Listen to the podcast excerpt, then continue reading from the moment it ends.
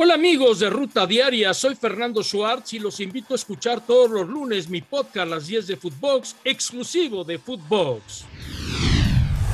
Esto es Footbox Today. ¿Qué tal Footboxers? Hoy domingo 17 de julio te contamos las noticias que tienes que saber. Los Blues le pegan al águila. En un duelo sumamente interesante y entretenido, el Chelsea de la Premier League derrotó a las Águilas del América de la Liga MX en un partido amistoso disputado en Las Vegas, dos goles a uno. La primera anotación fue para los Blues por parte de Timo Werner. Reece James puso el empate para la América con un autogol y al final Mason Mount puso la ventaja y así el equipo inglés le pegó al cuadro mexicano. Chivas sigue sin ganar.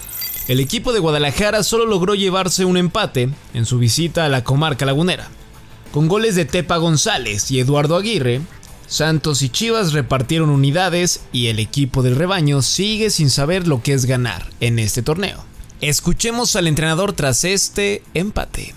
Eh, la parte final eh, hemos, hemos sufrido eh, quizá de más. Me quedo con 70 minutos de, un buen accionar de mi equipo. Considero que hubo una notable mejora con relación al funcionamiento de los otros partidos, con la verticalidad, con el empuje. Tenemos que seguir buscando ser más contundentes y me voy con esa sensación de una, una, una notable mejoría de mi equipo. Victoria rojinegra. El bicampeón del fútbol mexicano, el cuadro de Atlas consiguió su primera victoria en el certamen tras derrotar 3 a 2 al equipo de Cruz Azul en el Estadio Jalisco. Ociel Herrera, Jeremy Márquez y Julián Quiñones le dieron el triunfo a los zorros. Escuchemos lo que dijo Diego Coca tras este triunfo. Sabemos que hoy no estamos encontrando a lo mejor la solidez defensiva que tuvimos en estos últimos torneos, pero creo que, por falta de tiempo, que por falta de, acomodar un montón de, situaciones, de que estamos en camino a volver a armar al equipo que todos conocemos, que es competitivo y que está en los primeros planos del fútbol mexicano. Para el técnico celeste, la expulsión de Rotondi fue injusta. Aquí las palabras de Aguirre. No, no tuve la oportunidad de, de verlo, este, pero bueno, fue una injusticia que incidió, pero bueno, son errores que a veces pasan y, tenemos que, tomarlo como parte de este, pero una lástima porque el partido estaba muy bien, estábamos haciendo un, gran encuentro y obviamente que ese tipo de errores eh, afectan directamente, así que a seguir trabajando. Refuerzo para Chivas. El delantero Daniel Villaseca, nacido en Sudáfrica pero de madre checa y padre mexicano, se convirtió en refuerzo del rebaño para el equipo sub-20. Como dato, el jugador en alguna ocasión vistió la camiseta de la selección de República Checa. Un dato más de que Chivas rompe la historia. Soteldo sin ofertas. El PAOK de Grecia ya daba por hecho que tendría como refuerzo a Jefferson Soteldo.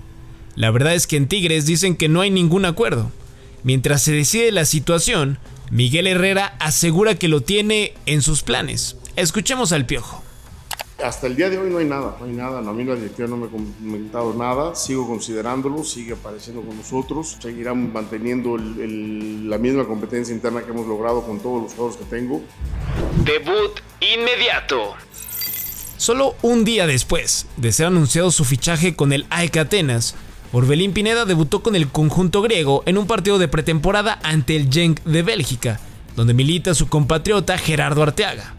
El duelo acabó 2 a 0 a favor del equipo helénico. Duro golpe para Tecatito. Jesús Corona encendió las alarmas en el Sevilla durante el duelo amistoso ante el Tottenham Hotspur, donde el atacante sufrió un fuerte golpe. Corona estaba muy adolorido, aunque después logró ponerse en pie y seguir para alivio de todos. El Kaiser ya entrena. Rafa Márquez dirigió su primer entrenamiento como técnico del Barcelona Athletic. Se le vio bastante activo dando indicaciones a los jugadores y espera dar resultados inmediatos. Lewis se despide del Bayern.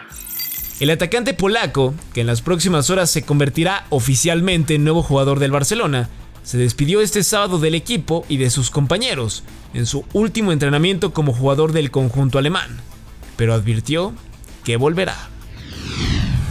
Esto fue Footbox Today.